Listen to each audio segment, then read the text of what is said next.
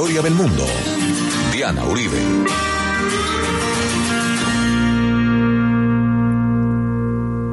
Buenas.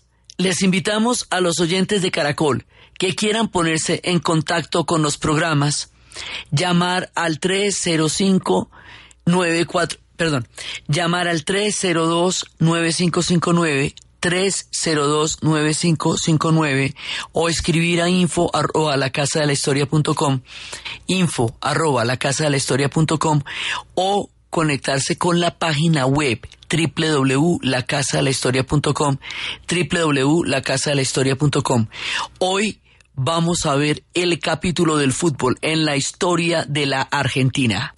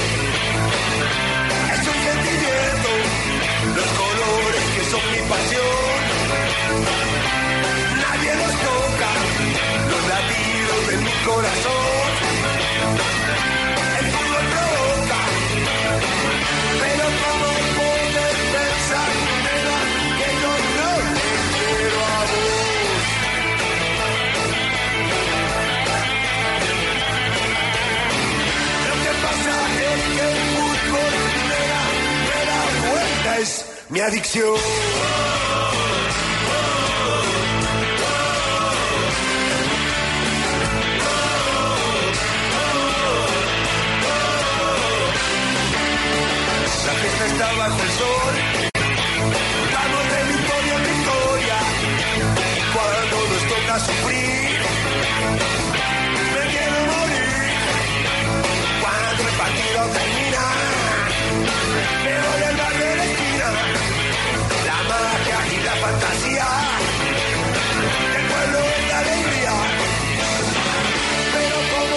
definición cultural por excelencia, dicen ellos, es una es un hecho cultural que nos define como pueblo.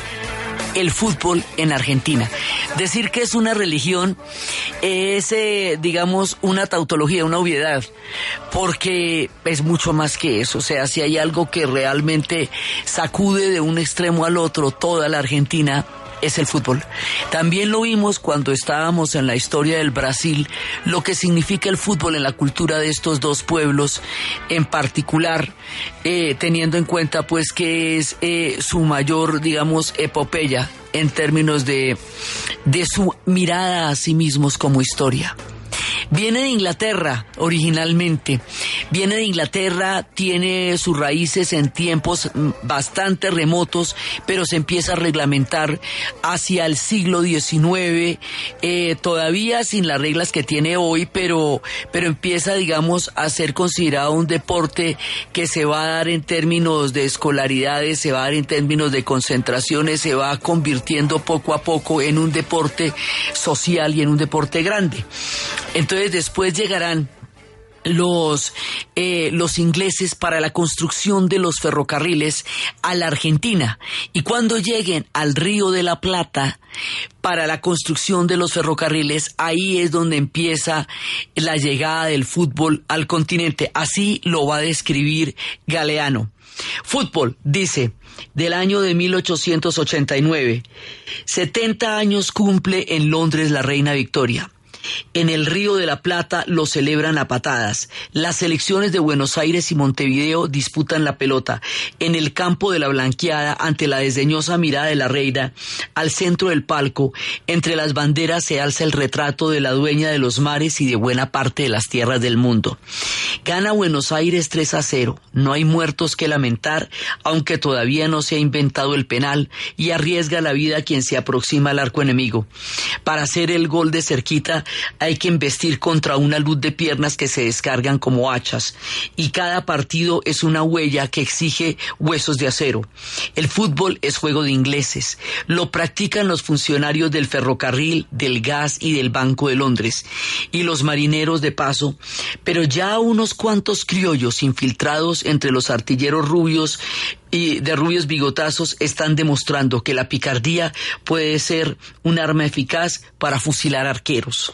Así nos habla Eduardo Galeano de la llegada del fútbol al Río de la Plata, a la Argentina y también al Uruguay. Entonces, efectivamente, llega con los ferrocarriles. Llega cuando empiezan a crear todas las líneas férreas, que es lo que van a hacer los ingleses allá.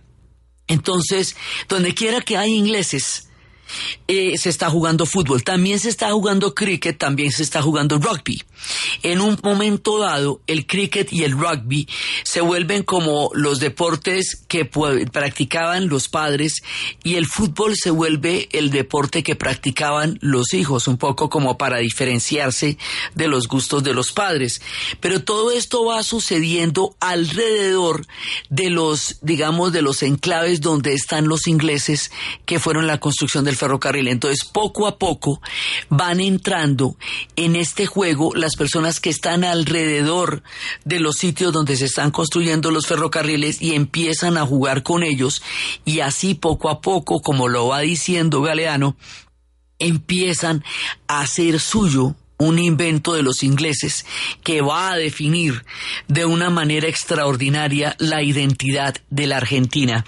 Entonces empiezan a hacer, eh, digamos, hacerlo, a, apropiarse de él poco a poco y de una vez va entrando en el continente, ¿no?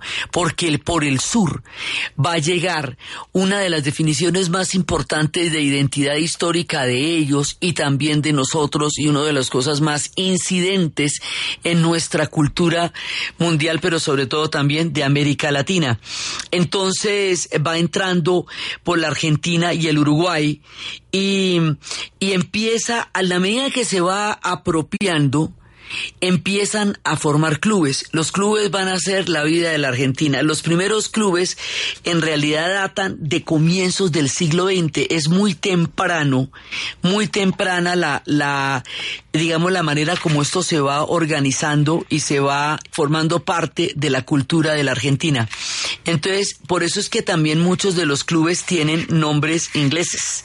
Por eso hablábamos del Racing y por eso hablábamos del River, todos esos, estos clubes eh, originalmente se van formando en la primera mitad del siglo XX, casi que en las primeras dos décadas del siglo XX y empiezan a organizarse. Entonces, bueno, el Boca Junior, el Independiente, el Racing, el River Plate, el San Lorenzo de Armagro, y cada uno de estos clubes va a crear una manera de vivir y de ser. O sea, si hay algo que no se discute es de qué club eres y en qué club naciste. Esto crea un sentido de pertenencia absolutamente profundo.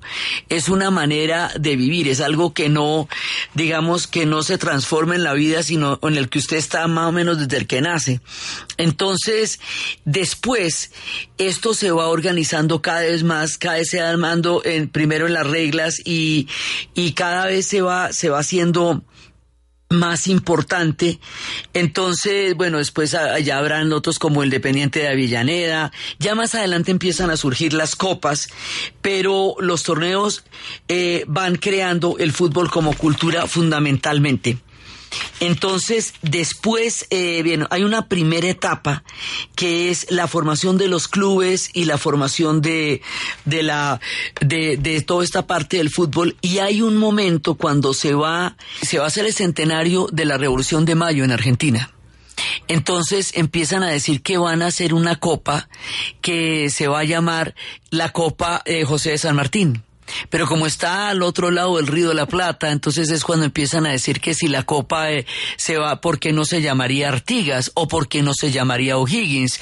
¿O por qué no se llamará, eh, de acuerdo con cada uno de los líderes de las independencias, eh, según el país que lo vaya a decir? Entonces, para evitar problemas, la vamos a llamar la Copa Libertadores de América Y después también se va, o sea, se va a hacer una que es la de clubes, que es la Copa Libertadores de América, y otra que es la de países, que es la Copa América.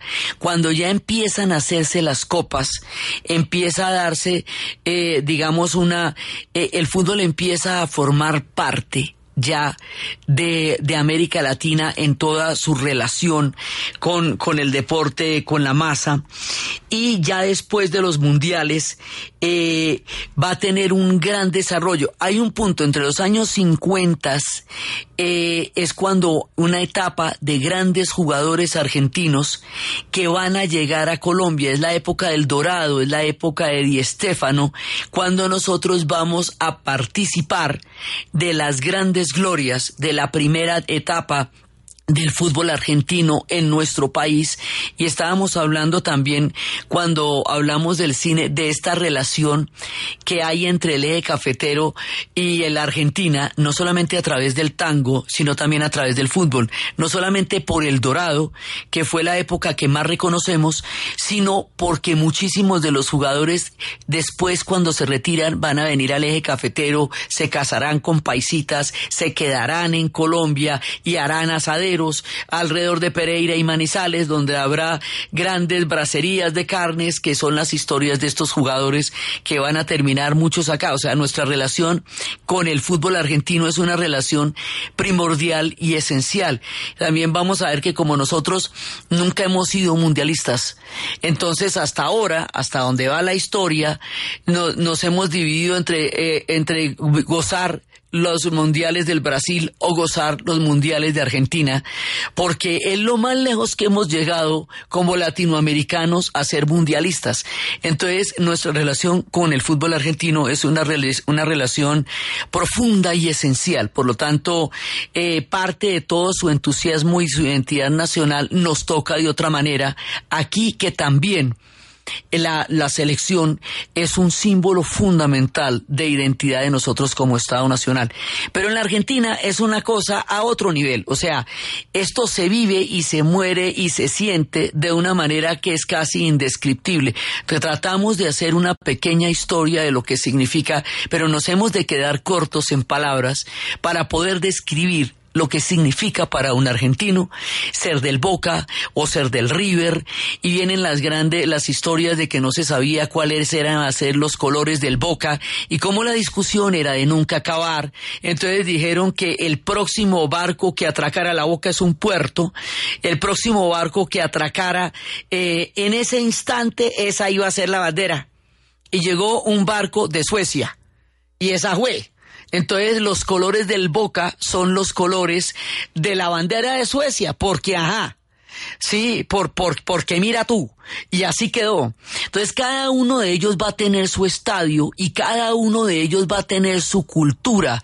Y alrededor de la bombonera, en el barrio de la Boca, o alrededor del gran estadio en River, que ya después se considera que como que se pasan de barrio y se vuelven un poco más elegantes, entonces van a tener un estadio enorme, pero la bombonera sigue siendo el más mágico y un clásico entre River y Boca es un asunto histórico cada vez que se dé en la Argentina, porque empieza a darse ese fervor, esa pasión, esa, esa entrega absoluta que ellos tienen con el fútbol. Vamos a escuchar a Uritica porque en el segundo bloque lo vamos a desarrollar debidamente, un tango cantado por el mismísimo Diego Armando Maradona antes de proceder en el segundo bloque a contar lo que significa este hombre en la historia de la Argentina. La voz del cartero muy clara se oyó y el pibe corriendo con todas sus ansias al perrito blanco sin querer pisó.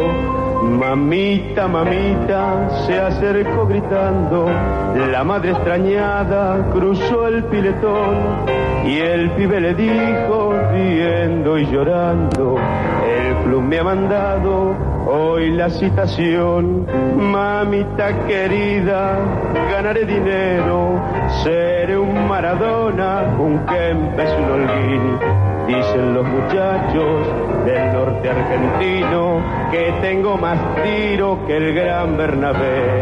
Vas a ver qué lindo cuando yo en la cancha mis goles aplaudan, seré un triunfador. Jugar en la quinta y después en primera, yo sé que me espera la consagración. Esto lo canta Maradona contando de lo que va a ser y de lo que significa. Y ahí nos metemos con una cosa que se llama el fútbol de potrero porque la característica también importante es que es de barrio bajero, de potrero, de pibes que están eh, en las condiciones de, de barrios más bajos y que a través del fútbol pueden llegar a ser literalmente dioses en el planeta Tierra y en el planeta Argentina. Entonces es el gran sueño, igual para nosotros también, de nuestros potreros vendrán nuestros héroes grandísimos, pero ellos lo van a, lo van a llevar a un nivel que, que es, digamos, completamente emblemático en el continente y en el mundo. Entonces, entonces el fútbol se va instalando como una cultura. Cada uno de estos clubes es una manera de pertenecer, es una manera de vivir, es una manera de ser. Tiene sus barras, tiene sus canciones. El rock atraviesa el fútbol, lo mismo que ha atravesado eh, la guerra, la paz y las crisis económicas. Por eso estábamos empezando con Memphis la blusera todos los rockeros tienen canciones, todos, desde los Cadillacs, Bersuit, Bergarabat, Benfis, La Blusera, todo lo que usted quiera. Eh, bueno, ya después vamos a escuchar Calamaro, todos han cantado al fútbol y la gente se va a apoyar a su club como apoyar la vida misma. Es un factor que define la cultura de ellos en todos los niveles. O sea, si hay algo que característicamente podemos hablar, de la Argentina, hemos hablado de cosas esenciales de ellos, hemos hablado de, de lo que significan para ellos los mitos fundacionales, los emigrantes, el cine, la literatura, pero esto es esencial a la existencia misma de ser argentino. Entonces aquí hay una parte va a ser la lo que lo que significan los clubes que son un factor de identidad primordial y luego lo que va a ser la selección argentina. Después cuando veremos, cuando Maradona, él dice que él no va a ser el del club, sino el de la selección, que él va a jugar por todos los argentinos. Entonces después de la Segunda Guerra Mundial, empiezan eh, ya a regularizarse las copas y empiezan a darse todas las, las diferentes formas de organización, ya está totalmente reglamentado, ya, ya no es un, eh, no es un deporte que haya llegado allá, sino que ha sido totalmente adaptado por ellos. Ya el fútbol se enraiza en el imaginario y en el relato colectivo de la Argentina de una manera tal que define su historia y define su identidad más allá de cualquier otra manifestación que ellos puedan tener. Entonces, después de esto viene el primer campeonato mundial. Y el primer campeonato mundial que ellos van a ganar es 1978. Argentina 78, con una selección absolutamente brillante, con Kempes, con Tarantini, con Pasarela, con Osvaldo Ardiles, o sea, con todo, con toda la, con Holguín, con la gente más dura, pero eh, a pesar de que la selección, o sea, uno puede verlo de dos maneras, era una de las selecciones más brillantes que hayan tenido en la historia de la Argentina, sin ninguna duda. Pero como lo vimos, en el momento de la dictadura, este mundial fue capitalizado por la dictadura para reencaucharse y continuar ese régimen de terror tan absolutamente brutal que hemos referido a lo largo de la serie. Entonces tiene un sabor amargo porque no es porque no se lo merecieran, porque sí era una selección mundialista sin ninguna duda. Pero ahí hay una serie de sombras, como por qué el Perú, que tenía una de sus mejores selecciones y no la mejor que ha tenido en la historia, va a perder por un resultado tan grande frente al Brasil para que pueda pasar a Argentina. o sea, dejarse ganar el Perú fue una cosa que siempre quedó cuestionada. Bueno, ahí hay una telenovela alrededor de eso que pasa por la maleta de Fonseca y bueno, eso ya es una, son historias policíacas lo que pasó con eso, pero el Perú no estaba para que perdiera mm, eh, como perdió en ese momento y eso le daba la clasificación Argentina. Hay toda clase de dudas históricas, pero la selección que ganó el Mundial de 1978 era una de las selecciones más brillantes en la historia del fútbol argentino. Y así es el fútbol, entre la historia, la manipulación de lo que pasó con esto, el heroísmo de estos pelados y el primer título mundial de la Argentina después de que habían empezado a comienzos de siglo con algo que sería de aquí en adelante su más profunda raíz.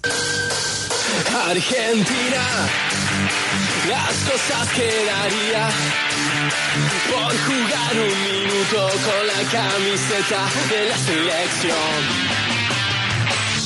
Argentina, tu dosis de adrenalina me recorre las venas con esa pasión que tiene tu fútbol. Argentina, las cosas que daría porque la vida nos dé otro campeonato mundial. Argentina, yo te llevo en el centro de mi pecho. Yo te aliento hasta que se apague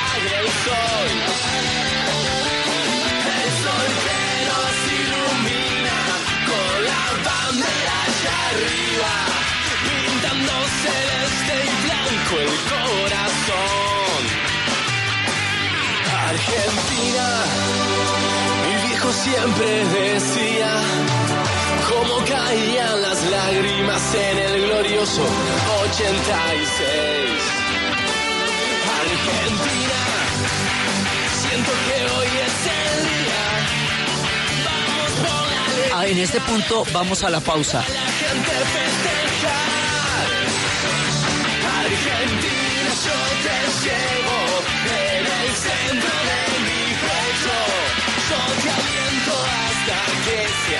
el sol. Apetifor, producto natural. Apetifor mejora tu apetito. Apetifor mejora el apetito en niños y adultos. Calidad Natural Freshly. En productos naturales la primera opción. ¿Punto naturista? Gracias. Tiene Digestar Jalea con acción laxante, suave, blanda y placentera de Laboratorios Natural Freshly. Sí, señora. Tenemos la línea Natural Freshly. Digestar cápsulas Forte y Digestar Fibra. Para otras afecciones, Apetifor. Venas Full, Gasof y Finacid. Y Freshly Pause cápsulas y Fibofor Fibra con probióticos. Naturalmente. Natural Freshly. Tratamientos científicos con productos naturales. En productos naturales, la primera opción. Con el sello del Instituto Farmacológico Botánico. El ciclista antioqueño Sergio Luis Henao fue el mejor colombiano en la primera etapa de la clásica París-Niza. Ingresó a nueve segundos del vencedor, el francés Arnaud Demer. Harlinson Pantano perdió más de cuatro minutos en la fracción de 148 kilómetros. Con las ausencias de Dani Cure, Jerry Ortiz, Hansel Zapata y José Luis Moreno por lesión, Once Caldas buscará hoy en el Murillo Toro de Ibagué sumar su segunda victoria consecutiva y ratificar que su rendimiento va en alza. El volante Michael Ortega será titular y también entrega su parte de optimismo. Dios quiera que ahorita contra Tolima podamos sacar también un buen resultado. Como lo vengo diciendo, esa victoria no- uno no se puede quedar ahí, sino saber de que uno sí puede dar ese poquito más para conseguir los resultados. Los 11 titulares del equipo de Hernán Lisi serían José Cuadrado, David Gómez, Jonathan Muñoz, José Ramírez, Gilberto Alcatraz García, Marco Acosta, Elkin Soto Jaramillo, Jaime Córdoba, Luis Sinisterra, Michael Ortega y Óscar Estupiñán. Cristiano Ronaldo, ausente por molestias físicas en el partido frente a Eibar, trabajó hoy con normalidad en el Real Madrid, mostrando que está en condiciones para jugar el martes el partido de vuelta por los octavos de final de la Liga de Campeones frente al Napoli, serie que gana el equipo español 3 por 1. Dato. A siete goles llegó Duan Zapata con el Udinese en la presente temporada tras marcar en el empate de su equipo uno por uno frente a la Juventus. El atacante colombiano suma 15 anotaciones con el cuadro italiano desde su llegada en 2015.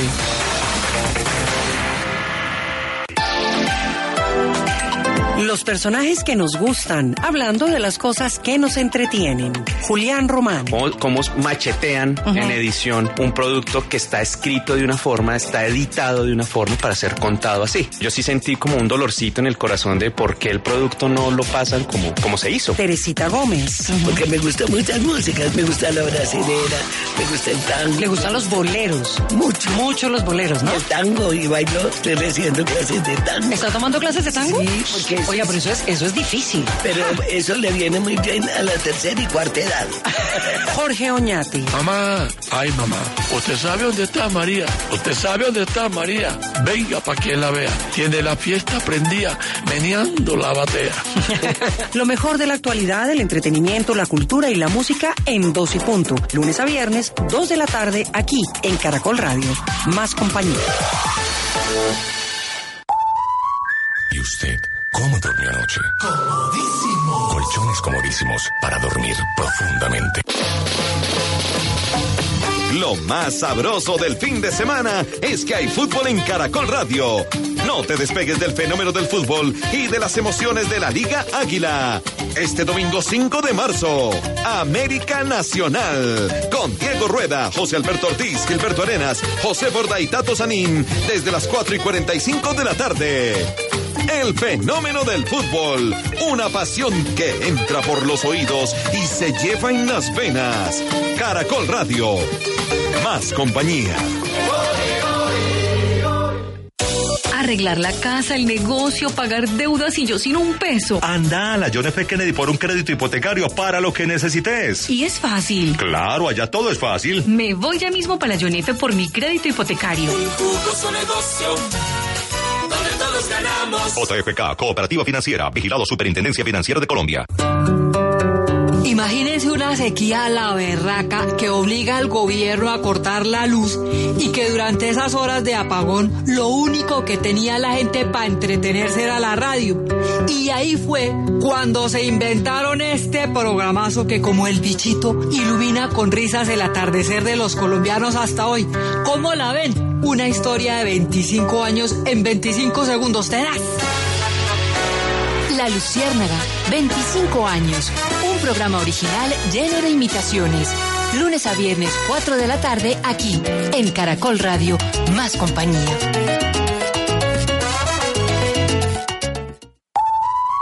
¿Y usted cómo durmió anoche? Comodísimo. Colchones comodísimos para dormir profundamente. A las 11 de la mañana en 6 a.m. llega la hora de hablar sin tapujos. Hay una que se conoce como la, la, la silla. Ajá. Sí, perfecto, la silla. Uno en una Y- silla y la otra persona Exacto. encima. Exacto. Y otra que se conoce como el galgo o más, más eh, vulgarmente, vulgarmente como vulgo, el perrito. De temas atrevidos. Muy interesante el videoclip, eh, pero sobre todo muy lanzadita. Bien Pero que lanzada. dándose amor, como decía nuestro entrevistado del. Sí, del consintiéndose ahí un buen rato, ¿no, Alejandra? Sí. De temas controversiales. Pues ahora ya es hora también de que a los transexuales se les trate como las personas que son normales. Eh, Los niños transexuales no son enfermos mentales. De historias que nos tocan. Un compañero de clase eh, me encerró y, y contra mi voluntad pues accedió a mi, a mi cuerpo sin mi consentimiento. Escucha Hoy por Hoy, una pausa agradable en la información de todos los días. Lunes a viernes a las 11 de la mañana, aquí en Caracol Radio. Más compañía. Historia del mundo de Caracol Radio. Con Diana Uribe.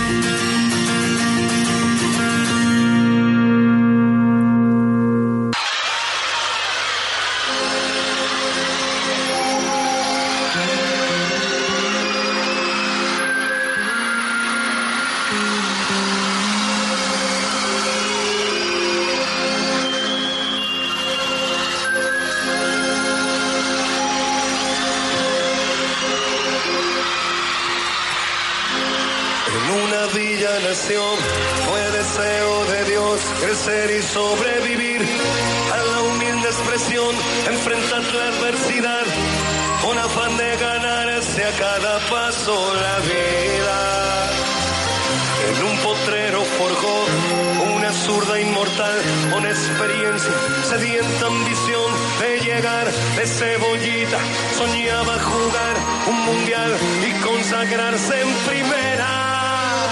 Tal vez jugando pudiera su familia ayudar. ¡Grande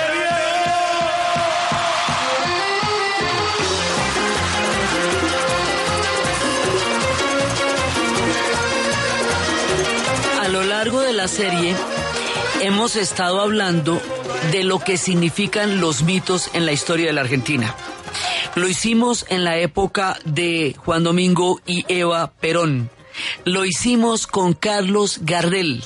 Lo hicimos con la representación colectiva que tiene, que, que significa el mito en la historia de la Argentina, porque es una manera a través de los cual ellos trascienden su vida cotidiana y se transforman en la esencia misma de ese mito. Entonces, lo mismo que lo hicimos en el caso del peronismo que también afectaba al fútbol y todo, o sea, todo esto afecta a ca- cada una de las etapas históricas de lo que quiera que pase.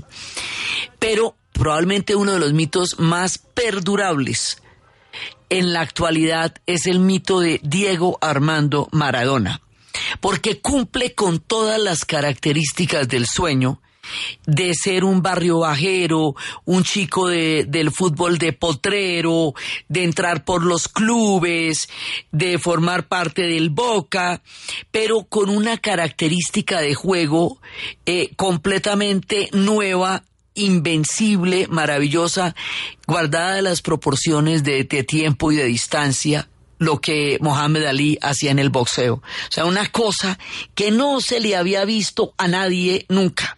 O sea, un personaje que es capaz de jugar de una manera como nadie puede imaginar y que es capaz de armar y que, y que lo es desde pequeño. Entonces, él va llevando peldaño a peldaño su carrera hacia la fama hasta llegar a la total inmortalidad.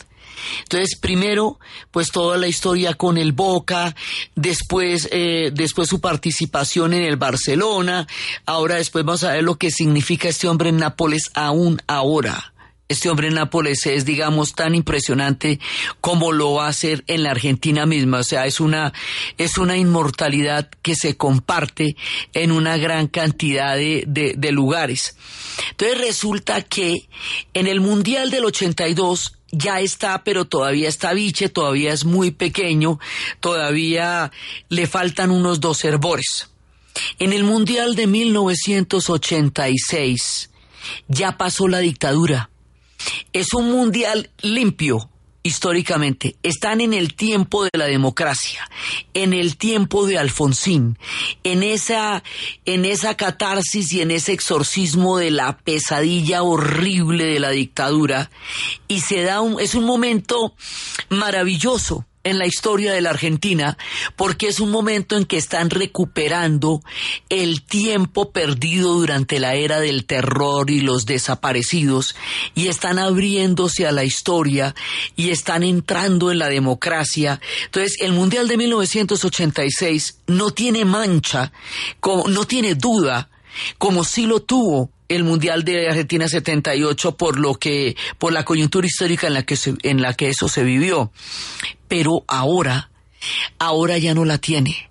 Y Maradona en ese Mundial va a demostrar toda su talla, toda su grandeza y ahí es cuando están las historias más míticas, incluida la famosa historia en el partido contra Inglaterra, que además era después de la guerra de las Malvinas, que había generado entre ellos semejante lío como lo habíamos visto, cuando dicen en, re- en replay que había una mano y él contesta que es la mano de Dios. Por eso estábamos empezando con la canción de la mano de Dios, porque en el fútbol, a diferencia de, de muchísimos de los deportes modernos, no se puede tomar una decisión a posteriori sobre la base de un video. Lo que se vio, se vio, lo que el árbitro vio, eso fue lo que vio. Se está discutiendo si eso se incorporará en el futuro, pero hasta ahora no se ha, no se ha incorporado. Eso no es como en otros lugares donde, donde a partir de los videos se puedan rectif- rectificar decisiones. En el fútbol no. Entonces, legendariamente quedó como la mano de Dios.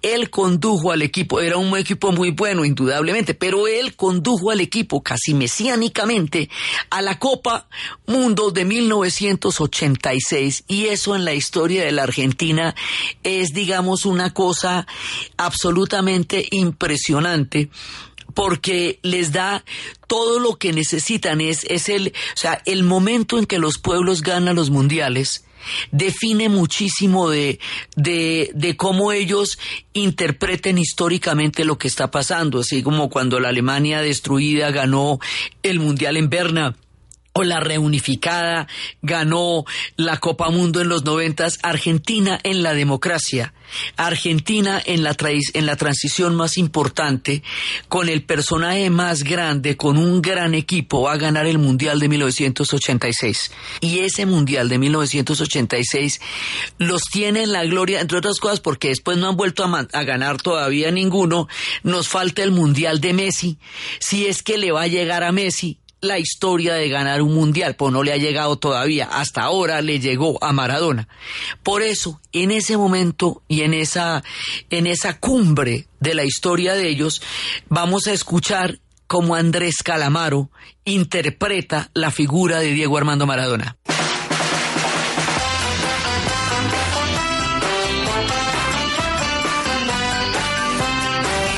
Maradona no es una persona cualquiera, un hombre pegado a una pelota de cuero. Tiene el don celestial de tratar muy bien al balón. Es un guerrero, es un ángel y se le ven las alas heridas. Es la Biblia junto al calefón. Tiene un guante blanco rayado en el pie del lado del corazón. No me importa en qué lío se meta Maradona, y es una gran persona. El 10 en el alma guardo la camiseta de boca que me regaló alguna vez. Diego Armando, te estamos esperando que vuelvas,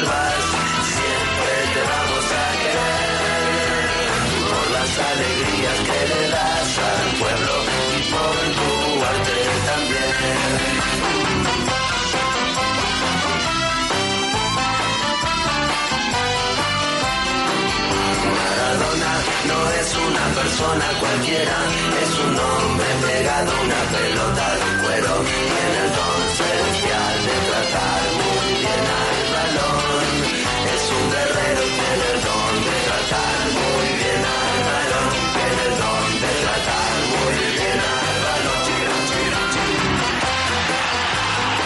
Maradona llevará a la Argentina a su máxima gloria. Segundo campeonato del mundo y como les digo, sin ninguna sombra de duda y llevado al extremo del virtuosismo que puede tener un jugador en la cancha. Y ahí se mete en la categoría de Pelé, en la categoría de los grandes jugadores de la historia del fútbol como deporte. Trasciende la, digamos, la gloria argentina para convertirse en una gloria mundial. Viene una etapa eh, muy importante que es después de que él está en el Barcelona, después va a ir al Nápoles. Y en Nápoles pasan cosas maravillosas. Nápoles en los años ochentas es una sociedad muy golpeada. Los años 80 son muy duros para Italia.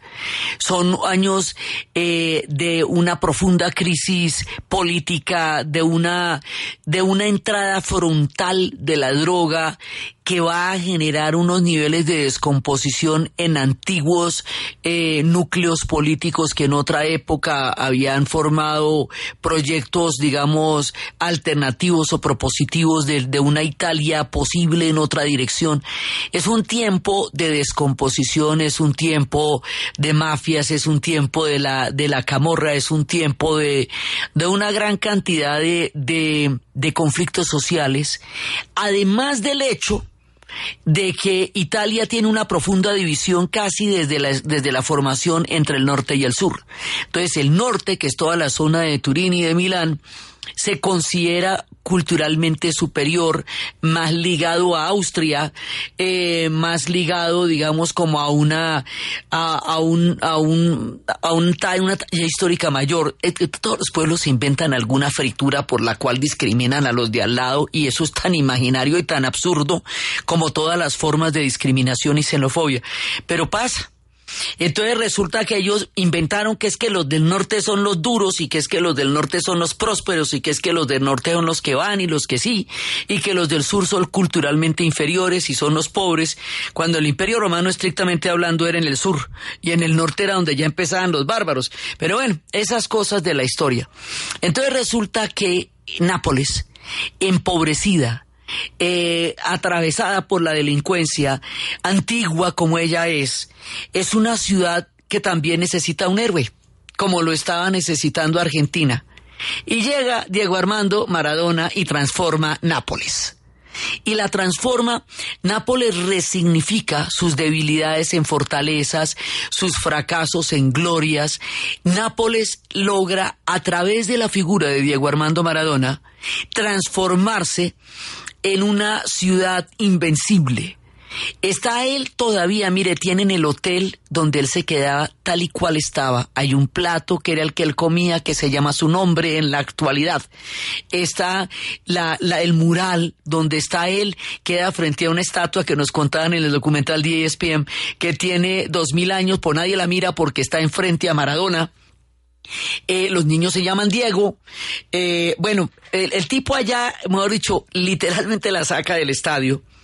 Y es que él le va a cumplir un sueño imposible al Nápoles. El Nápoles, por debajeado por estas profundas divisiones alrededor, al interior de la Italia, un día le va a ganar al club que nunca le podía ganar y que siempre soñaba ganarle, la Juventus. Entonces, el día que el Nápoles le gana a la Juventus con Maradona, ¿qué te digo yo?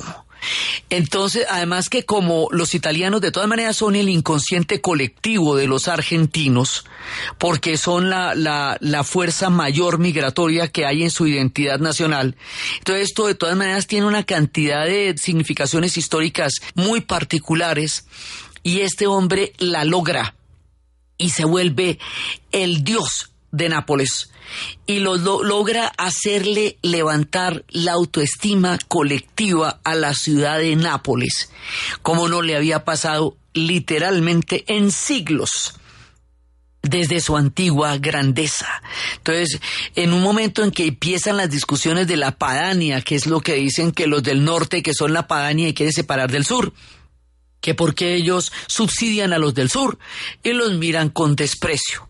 Bueno, pues en ese contexto y en esa coyuntura, Diego Armando Maradona logra el milagro de que Nápoles le gane a la Juventus. Entonces, esto de lograr el segundo título mundial de la Argentina, hasta ahora, hasta Iván, y de lograr que Nápoles le gane a la Juventus, estos son unos milagros de un tamaño que no eran ni siquiera imaginables hasta antes de que llegara Maradona. Entonces Maradona llega a la gloria, a la gloria absoluta en Nápoles. Y cuando ya está en el pinal de la fama y tiene todo lo que la vida le puede dar a alguien y tiene un grado de fama que ya se vuelve insoportable porque durante un año en el hotel en Nápoles no lo dejan dormir porque la gente se sube a postes de 20 metros de altura para irle a decir que Maradona, Maradona. O sea, al hombre le elevan el ego a la categoría de Dios del Olimpo. Y él era, como todos los seres humanos, un ser humano. Entonces, ¿qué pasa? Que este hombre va a entrar en la droga y va a entrar en la cocaína, va a tener una vida nocturna muy agitada y cuando le sale un positivo, se le empieza a derrumbar poco a poco el mundo poco a poco.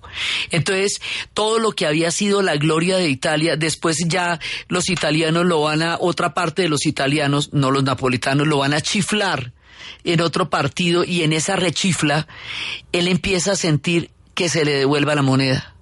Y se le devuelve la moneda y empieza la decadencia y empiezan los problemas de este man en forma. Y, y se va, digamos, se va degradando. A él le pasa un poco paralelamente lo que le va pasando a Charlie García. Lo que pasa es que Charlie García, entre más pasado estaba hacia una música más impresionante, sí, y a los jugadores y a los músicos no les hacen pruebas antidoping y nadie les objeta cómo se meten a los conciertos, ni a Charlie García ni a Cerati, sí, pero a los deportistas sí. Entonces a Maradona le cogen la prueba y Maradona entra en una, en una situación insostenible para un, para un eh, jugador, cosa que un músico sí puede, hasta las últimas consecuencias, como Gustavo Cerati, o hasta la decisión de vivir, como eventualmente termina tomando Charlie García, después de haber visto todas las que vio. Entonces Maradona entra en una decadencia gravísima y al entrar en una decadencia, paradójicamente se hace más legendario, porque es un hombre capaz de toda la gloria y capaz de todos los problemas. Sí, por eso dice Calamaro, se mete en la que se mete es mi amigo y yo lo quiero. Y la adoración por Maradona va más allá de lo que terrenalmente haga, de sus salidas y entradas, de las rehabilitaciones, de su vida a Cuba, de que se engorde o se delgase. Después eh, dirigió la selección, no le fue bien dirigiendo la selección. Pero el hombre está más allá de todo porque incluso su decadencia lo hace más humano con respecto a la gloria misma. Y sea, así como tenemos una gran cantidad de canciones al fútbol argentino, tenemos un género de canciones.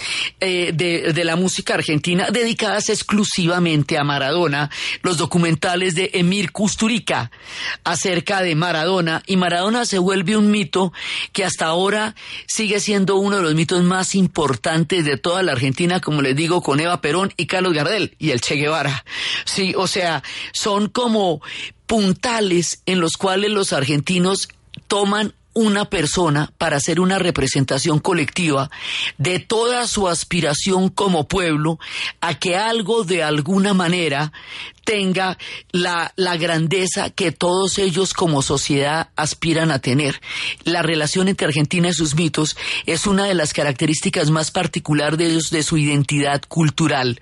Eh, todos los pueblos los tienen, pero los argentinos los manejan de una manera probablemente más apasionada y poderosa que muchas otras sociedades. Digamos, es una característica la manera como ellos pueden preservar, creer, adorar un mito y vendérselo al planeta Tierra, porque los mitos argentinos, los argentinos logran que sean mitos mundiales.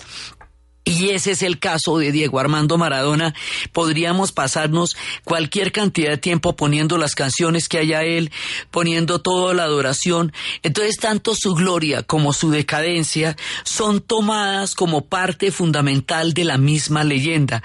Hoy por hoy, Nápoles vive a Maradona como cuando estuvo allá. Y es casi, casi, casi que hay una gran cantidad de la ciudad de Nápoles, que aparte de toda la riqueza histórica de esta, de esta ciudad, que es infinita, es casi que un museo vivo a Diego Armando Maradona. Entonces este hombre se convierte en la, digamos, en la trascendencia misma del fútbol. Entonces si estamos hablando del fútbol como identidad, como condición cultural de los argentinos, si estamos hablando de los clubes como razón de pertenencia y de, y de creación de un sentido de, de colectividad dentro de los argentinos, de lo que significa el River, de lo que significa el Boca, de lo que significa cada uno de los clásicos que se van enfrentando, si estamos hablando de los mundiales, como los hitos históricos más importantes en la historia de la Argentina, hablamos de Maradona como la representación individual de todas estas cosas a la vez.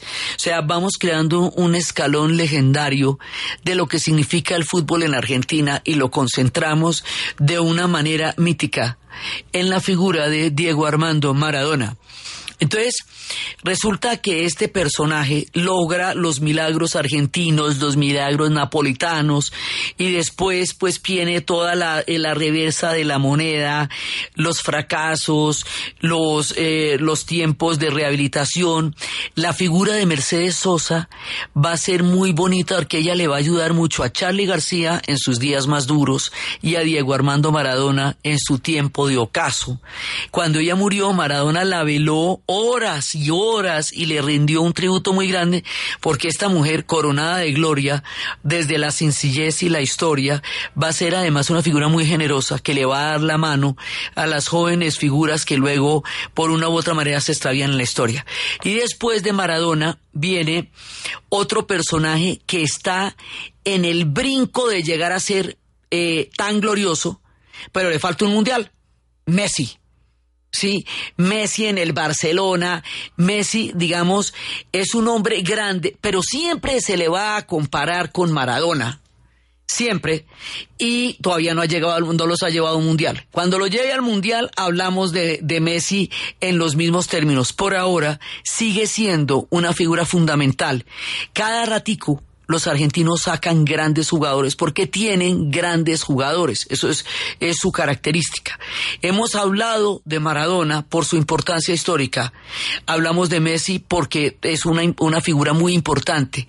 Pero en nuestra historia de la Argentina, el protagonista de hoy es el fútbol porque no podemos hacer una historia de la Argentina sin hacer una historia del fútbol, porque nos quedaríamos sin comprender la esencia de ese pueblo, que es para lo que se hacen las historias del mundo, para entender las almas de los pueblos, a los cuales invitamos a contar a lo largo de su historia. En el próximo programa vamos a hablar de Mafalda, del humor de Quino, de Fontana Rosa y de la era Kirchner último programa de la serie de la Argentina, antes de que empecemos un recorrido por la profunda Irlanda, la isla Esmeralda. Entonces, desde los espacios del barrio del balón, de la llegada de los ingleses, de los ferrocarriles, de la entrada del fútbol, de los clubes, del Boca, del River, de los campeonatos mundiales, de la esperanza colectiva de un pueblo y de la grandeza y de la gloria de Diego Armando Maradona, en la narración de Ana Uribe, en la producción François Castro y para ustedes, feliz fin de semana.